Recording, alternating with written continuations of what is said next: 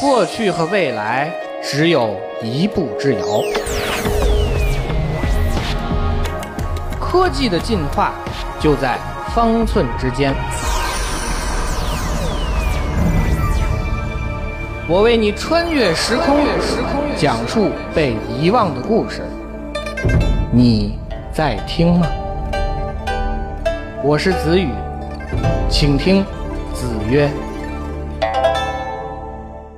这里是经济之声专栏子曰，我是子宇。在视频网站上看电视电影，现在已经算是网络新生代最日常的娱乐方式之一。不过，你是否想过，视频网站和电视的差别真的有我们想象中那么大吗？本周有一则很有意思的消息：全球最大的视频网站 YouTube 刚刚上线了将近一百部的经典电影，让用户免费观看。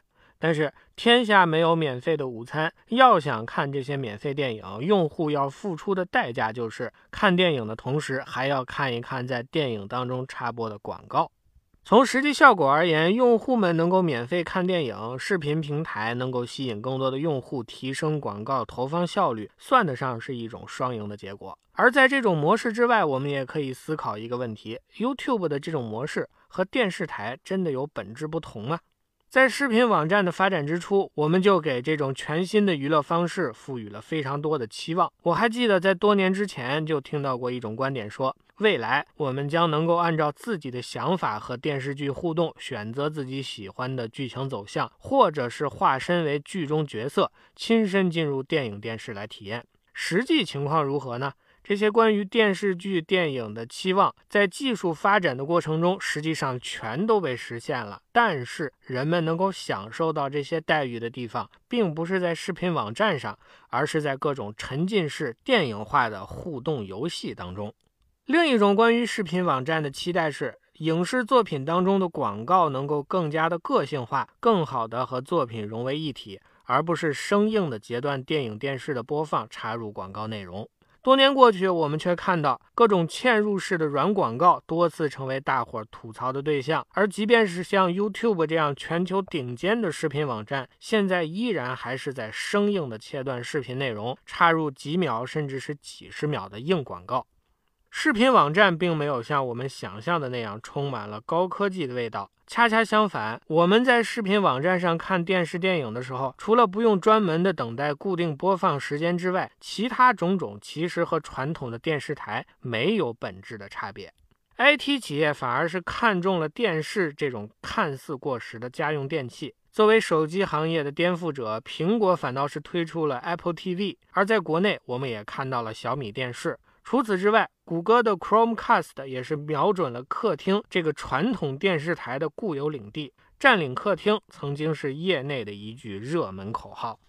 随着 IPTV 等新技术的出现，传统的电视机也带上了非常个性化的点播功能，一个机顶盒就能让普通电视机变成一台可以上网的智能化设备。在这个层次上，视频网站和电视机的区别越来越模糊。唯一可以确定的是，视频网站和电视机的兴衰和我们多年前的期待完全不同。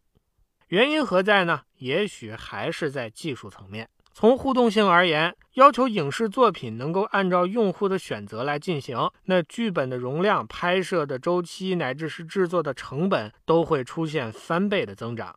这意味着影视作品的投入产出模式必须进行质的变化。在目前而言，这种大幅度的变化显然是无法完成的。相比之下，更加侧重电脑技术的游戏制作行业却成为这种新理念的完美载体。所以，我们应该可以说，当年我们的期待是完全正确的，只是我们彻底弄错了这种新的娱乐方式的实现方法。到目前为止，在影视作品当中最具互动性的创新，或许还得算是弹幕。但是，这种在看电影、电视的时候用字幕来群聊的方式，和我们当年的期待依然是有无法忽视的差别。技术问题是视频网站难以达成我们期待的根本原因，而技术突破也应该是实现这个最终目标的主要办法。